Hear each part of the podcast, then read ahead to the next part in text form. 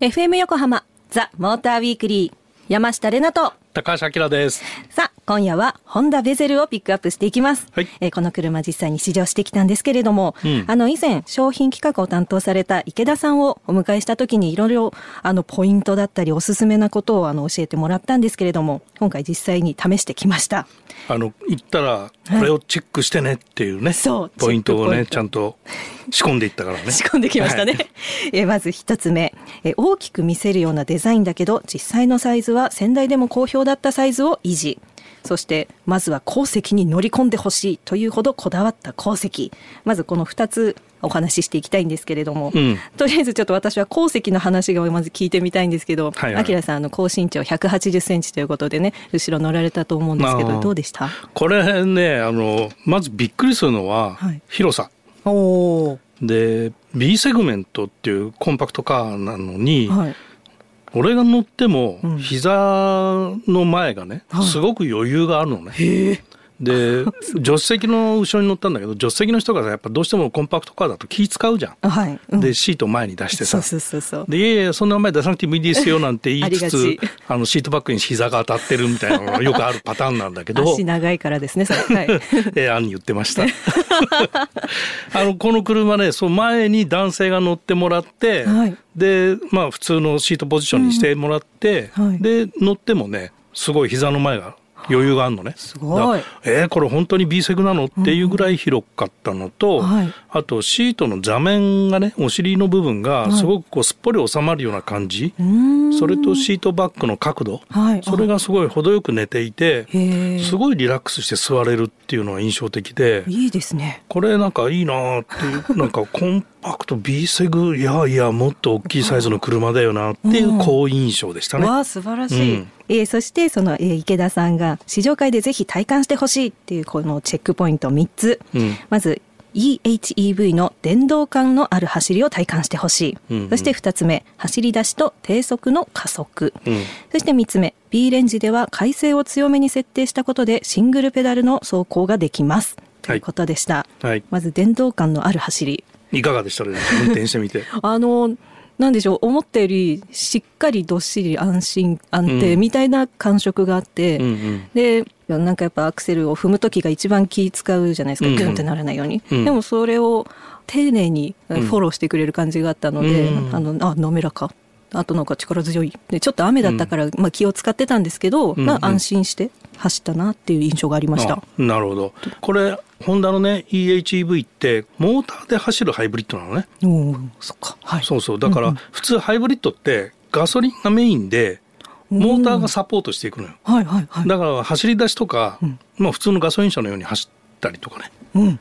いうケースが多いんだけどこのホンダのハイブリッドはモーターで動き出すんでだからそこがねハイブリッドなのに電気自動車のような感じ？はいはい。あるいはプラグインハイブリッドみたいなね、はい。大きいバッテリーを積んだような車と同じような動き方をするんでそういう意味ではすごく電動感のあるうん。滑らかで、はい。それで静かでしょ？静か。エンジンかかってないし。分かんなかったまた、うん。でこのだから静かにスーッと滑らかに動き出すっていうのがまあ普通ね高級車じゃないとなかなか味わえないようなうん。走り出し方なんだけど、はい。それがこういうコンパクトカーでもあの実現できてるっていうところがこの車の特徴かな。ほう素晴らしい、うん、じゃあ3つ目の B レンジその改正を強めにしたことでシングルペダル走行。うんうん。これ私あの雨の中で下り坂だったのかな。うん。ペダル緩めると、うん。あのいい感じにブレーキ効いてくれるので、うんあの気楽に、ん。乗ってることができたなってま思います。あガソリン車のエンジンブレーキとほぼほぼほぼ同じような感じ？はい、に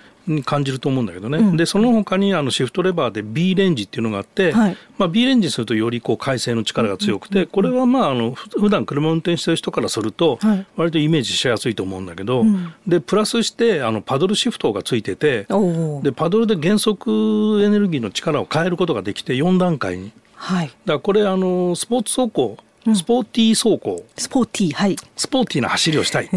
山道とかね、はい。でそういう時に、はい。こうパドルシフトを使うとすごく減速をコントロールしやすいんで。カーブとかいいですね。そうそうそう。強い減速が必要な時、まああんまり減速しなくていい時みたいな時にパドルシフトをうまく使うとこうスポーティーに走れるかなっていうね。なるほど。だから割とこう高級車みたいな走り方をする割にスポーティーな走りもいいじゃんみたいな、あそういう感じだね。あ、なるほど。うん。The Motor Weekly. FM 横浜ザ・モーターウィークリー山下れなと高橋明がお送りしてます。さあ今夜はホンダベゼルをピックアップしています、はいえ前半では試乗会で体感した走りについてお話ししてきましたがえ走り以外にもインテリアユーティリティのことなんですけれども私が一番あの感動を覚えたのが、うんえそよ風アウトレットアウトレットは英語です。はい。あの、何っていうと、エアコンの吹き出し口が、L 字なんて言うんですかね、うん。なんか四角くカードっこになってて、うん。あの顔に直接当たらないよ空間ごと冷やしますっていうものだったんですけど、うんうん。まあ、私あの暑がりなんで基本的にあの車に乗り込んだらブワーって涼しくなりたいタイプだったんですけど、うん。でも確かにその涼しくしすぎてくると顔も乾燥するしなんかだんだんなんだ頭痛くなっちゃうぐらいになるのでよく窓側に吹き出し口の向きを設定して当たらないようにしてた、でも涼しくしてたいってうん。思ってたのが勝手にやってくれてるな、この人っていうそよ風アウトレット。で実際使ってみましたけどその、自分の周りがうっすらひんやりしてくる、うん。なんか雪女があんただけ涼しくしたるわみたいな なんかそういう感覚でひんやりっていうのがとても良かったです。なんか俗って。そういう感じかなゾクッとしたのかもしれないんですけど、あの王様みたいな人たちがあの女の人とか従えて仰いでもらうのあるじゃないですか。バナナの葉っぱとかで。まあそうそうそうそう。そういうなんか豪華さを感じるものでした。うん。まああのなんか高級感を感じるよね。このそうそよ風アウトレットってね。まあこれあのなんでつけたのか詳しくは聞かなかったけど。あれ？あの高級車に乗るとね、はい。割と風がダイレクトに人に当たらないようにあなっててその超高級車ってやっぱ車自体が冷えてるのね。ーなるほど。だからこうリッチな感じを味わいたい人はこうそよ風にされてあのぜひ涼しいところから乗っていただかないとちょっとね時間かかるかもしれない。あと何でしたっけ？ハンズフリーアクセスパワーテールゲート。はい。これもなんか高級な感じしますね。まあまああのこれは高級車装備だったんだけど、うん。この B セグメントでもねベゼルにつきましたってやつ。これすごい便利で、うん前にも話してるかもしれないんだけど、はい。俺車洗わない人で、意外意外。はい。はい、であのステーションワゴンタイプ乗ってるんで、はい。常にリアゲートが汚れてるんですよね。確かに。でこの汚れたリアゲートにですねキャディバッグとか積む時に、はい。触りたくねえなっていうのが心のどっかにあってですね足を蹴り込むとドアが開くっていう。ああいい。これ最高って手が汚れない。そうそう大事ですよね、でも。えーまあその前に車をきれいにしようって話なんだけど あえて言いません。はいあのこれとても便利だと思いますねね、素晴らいしいですね。うんあとはそのコネクテッド技術、ホンダコネクト。そ。う。あの注目はね、はい。あの B セグメントの量販モデルなのに、まあ、ホンダセンシングって安全性能、はい。おまあ、安全装備をすごく充実させてるってことと、うんうん。まあ、コネクテッド技術として、まあ、次世代のものをはい。搭載してきましたっていうこの2つがポイントであって、はい。まあ、あのホンダセンシングは、まあ、もう皆さん知ってると思うんだけど、うん。あの先進安全運転支援システム、はい。で今回まあ新しい機能の追加としては、まあ、後方後ろ、うんうん。バックする時のまあゴア発進の抑制とかあとオートハイビームって言って、はい。車は基本的にハイビームで走りましょうっていう考え方があるのね、うん。まあ、それを推奨してるんだけど、うんうんうん。で対向車来たらこうロービームにすると。いうところなんだけどそれで暗いところ行くと自動的にハイビームに対向車にいない時はハイビームになるっていうようなものがオートではい。できますっていうのがまあ機能追加になっててでうんこのホンダセンシングの今回すごいのね、はい。あのまあ視野角が100度うん。100度のシングルカメラはい。であの画像処理速度をとてつもなく速くしたっていうことができて、はいで認識とか検知機能の性能がアップグレードされてますってことなのね。うんでまあ普通レーダーを使ってるんだけどカメラとレーダーコンビネーションなんだけど、はいこれカメラでやってるのよ。すごい。で。それとその最新のコネクテッド技術っていうのは、はい。これまあ通信モジュールを搭載しましたってことで常時接続してますってこと、うん。でまあスマホと同じようになってきてて、はい。いろんなことができるようになると。はい。インターネットを介してね、うんうんうん。でまあいくつかある中で、まあ、w i f i 車が w i f i になるみたいなこと、大きいですね。はい、うん。でこれまあ月額の基本パック料金とか月額の利用料とか、はい。そういうのがかかってくるんで、うんうんうん。まああの任意であの契約する必要があるんだけど、はい。まあ、そういうものができるようになって、んでこの車載機とそれからホンダのサーバーとを通じて自分のスマホにもアクセスするってことができるようになってくるので、はいスマホからドアロックの解除とかエンジンかけるとかはあ、そういったこともできてくると。なるほど。で常時接続できることによって例えばこの「よってこナビ」っていうのがアプリであってねねはい。これがあのえ目的地を設定して途中どっか寄ってこっていう時に こう何箇所もこう寄っていくルートを作るよね。はい。でその時にまあ旅のしおりを作るわけじゃん。自分で。はい。でその時にスマホと同じように、まあ、ドラッグでこう順番を簡単に入れ替えることができて、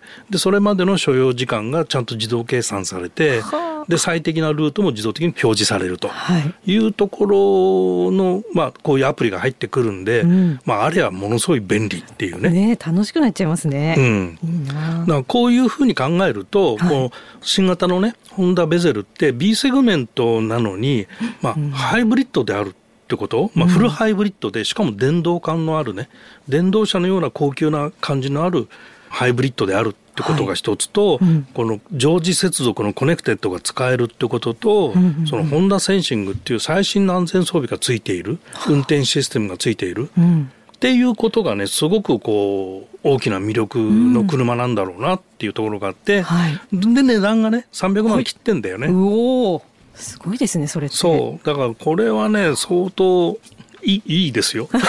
まあ実際バカ売れしてるけどね。あもうもう売れちゃうばかりですね。うんはい。あなるほど。あそうあの番組ツイッターでそのベゼル試乗会に来てますっていうツイートをしたら、えー、ワッポイさんから、うんえー同サイズなのに大きく見える謎を探ってくださいっていうコメントいただいたんですけど、ねはいはいサイズを変えてない先代からっていうことなんです。うんこれの謎は何なんでしょうか？あこれは、まあちょっとデザイナーの人には取材してないから正確なことは言えないんだけど、まあはい俺がこう見てねこう印象に思ったのは、まあ、グリーンルームっていう言い方をするんだけどサイドウィンドウの幅がまず小さいわけうんうんうん。でキャビンが小さく見えるのね。はい。で、まあ、実際は広いんだけどさ、まあ、パッと見そういうふうにコンパクトに見えてでその分ドアパネルが厚みがあってうん塊感がすごくあるはい。でそこら辺でこう車っておっていう存在感とねうん。おって思わせる？でこう前七さんぐらいから見ると、はいまあ、フロントグリルがボディと同色で、うん。一つの塊としてね、はいでルーフのラインも滑らかにスリークな感じになってるんで、はい存在感が強いなっていうところで車の大きさを感じるんだと思うのね。うんうんうんうん。でスペック表を見ると、はいあれ？なんか前と一緒なんだっていう そういう意外性っていうところかなっていうのが、うんうん思うところですね。まあトリックアートみたいな。トリックアートですね。はい、はいあとそうそうメールもいろいろいただいているのでえ今後ベゼルの開発の担当された方をお迎えしたいと考えてますのでその際にいっぱい聞いてみたいと思います皆様その回もお楽しみにさあこの後は皆さんからいただいたメールを読んでいきます. FM 横浜ザ・モーターウィークリー山下れなと高橋明がお送りしてます。さあ、ここからは皆さんからいただいたメッセージを紹介していきます。はいラジオネーム、ファイブスターさん。レナちゃん、高橋さん、こんばんは。こんばんはいつも冒頭のレナちゃんのコメント、ツッコミ、かっこ突拍子もないことを言うのでコメントに困るアキラさんを楽しみに拝聴しています。ありがとうございます。はい、はい、困ってます。はい。すいません、えーオートプルーブの記事でやっぱり興味を引くのは今年1月の記事うん。マツダロータリーエンジン復活の日です、うん。一度は乗りたい車だった？ロータリーエンジン搭載車、えーそれを興味深い記事ばかりで読んでてワクワクしました、うん。エンジンの構造など分かりやすく解説されていてよかったです。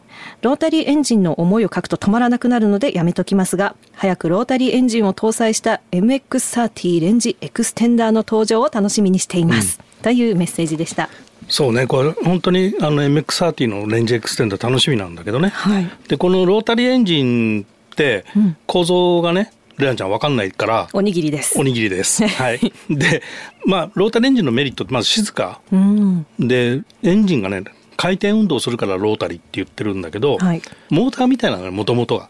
モーターって回転してるでしょ、おはいはいはい。で普通のエンジンレシプロエンジンって言うんだけど、はい。普通のエンジンはさ上下運動ピストンが上下に動いてるじゃん、あはいはいはい。で上下運動を回転運動に変えて駆動力出してるんだけどロータリーエンジンってもともと回転してる。ん。で回転運動を回転で伝えてるんで効率もいいみたいなところがあるわけよ、で音も静かみたいなところがあるわけ、ですごく効率がいいねって思ってたんだけど燃費が悪かったわけね。あで時代的にだんだんだんだんシュリンクしていくってことなんだけど、はい。やっぱその効率をどうどうにか生かそうってことで今松田が考えてるのがこのレンジエクステンダー用の、はい。まあ、充電するためのエンジンとん。発電機として使いましょうっていうことで、だ例えばエンジン回転数わかんないんだけど、はい。例えば1500回転とか2000回転とかで常に一定で回ってる。うん。一番燃費のいい効率のいいところのエンジン回転数でずっと回していると、はいまあ、燃費も良くてちゃんと充電もしてで音も静かっていうことができる、うん。はい。だから例えば日産の e パワーとかは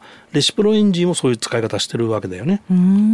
でもそれよりもこっちの方が効率がいいんじゃないっていうのは松が考えてて、おーでそれが MX30 に搭載されますよ。で松田はこのロータリーをね水素でも走らせようとしてやってた時があって、はいでそれは実際にこう市販というか観光庁にも納車するぐらい水素エンジンの車ってのあったんだけどうん。やっぱりね水素はやっぱりなんていうのかなガソリンなんかに比べるとどうしても熱効率の部分でよろしくなかったと。実用性に持っていくのは厳しかったっていうのがあってまああのアストン・マーチンも BMW も水素エンジンやってんだけどなかなかそこ達成できないっていうところがあってだから今回トヨタが水素エンジンで走らせるっていう新しい取り組みやってるのはすごいチャレンジングなことでうん。あの実用化ぜひ実用化してほしいなっていう、もう世界でトヨタだけじゃんできたのはみたいなね。まあ、ロータリーエンジンは世界でマツダだけができたんだけど 早くねこう実用化みたいのが、ねできると、まあ、エンジン内燃機関はい。まあ水素の場合は燃やすっていう発想よりもあれ爆発させてんだろうけどね 水素爆発ですか。そうそう なるほど。うんあでもそっかすごい圧縮しないとダメって前言ってましたね。そうなの、うんそうなのそうなのほら、うんちょっとずつロータリーエンジンとちょっとずつそういう話が分かるようになってきた。ねすごいねでも調律のことは分かんないな俺 じゃあ今度ゆっくり教えますね。はいはい。というわけで、えーファイブスターさんメッセージありがとうございました。さあ、ウォーターウィークリーオリジナルステッカーと、オートプルーブの記事についてもメッセージいただいたので、オートプルーブオリジナルステッカーをお送りします。引き続き皆様からのメッセージもお待ちしています。ザ・モーターウィークリーエンディングのお時間となりました。今夜はホンダベゼルをたっぷり紹介してきました。はい魅力たっぷりでしたねなんかうんこんなにてんこ盛りだとは思いませんでした あの車実際見るとかっこいいよね。はい、うん。塗り忘れてたグリルがすごく素敵でした 私忘れてない ってわざとですって話なんですけど、うん、車のデザインってさ、はい。好き嫌いじゃん結局は。確かでこの好き嫌いってさ、うん。あんまり根拠がないんだよね。あの本当に好き嫌いってさ、で割と好き嫌いの話って苦手な分野で、うん。あのやっぱり乗り心地がいいとか、はい。フィーリングがいいとかっていうのは根拠がある。工業製品だからさにはい、根拠があるわけじゃん。うん、こういう理屈でこういうふうに作ったから乗り心地がいいんですよとかパワーが出るんですよっていう。はい。でそういうのは割と好きな話なんだけど、はいかっこいいかかっこ悪いかっていう話になるとさ その根拠は何だって話になった時にあんま根拠なかったりする。でデザイナーの方はねはい。あのさっき言ったように例えば塊感を出すためにこういう技術を使いましたとかはい。高級感を出すために面をこういうふうに作りましたとかっていうそういう根拠はもちろんあるんだよ、はい。だけどそれを受け取る一般側の一般人のこっちとしてはあの好きかな嫌いかなみたいな。話確かに。もう生理的に受け付ける受け付けないのはあれですよね。ねえ。一瞬での。だから車のデザインやる人って本当大変だなと 思うんだけど。ですよね。そうそう。でもこのベゼルのその国防カラーの。出た出た。アキラさん大好きめちゃめちゃ国かっこいいなと思って。これボディカラーで随分印象また変わるなと思って。防全然違いますよね、うん根拠ないんですけど。ない。まあアキラさんの独断と偏見は国防からと。国防から。これなんなんつったっけ？サンド正式名称がちゃんとあおしゃれるんでねな名前だったんですよね、ええ。ちょっとお待ちください。どこにあるんだろう。サンドカーキパール。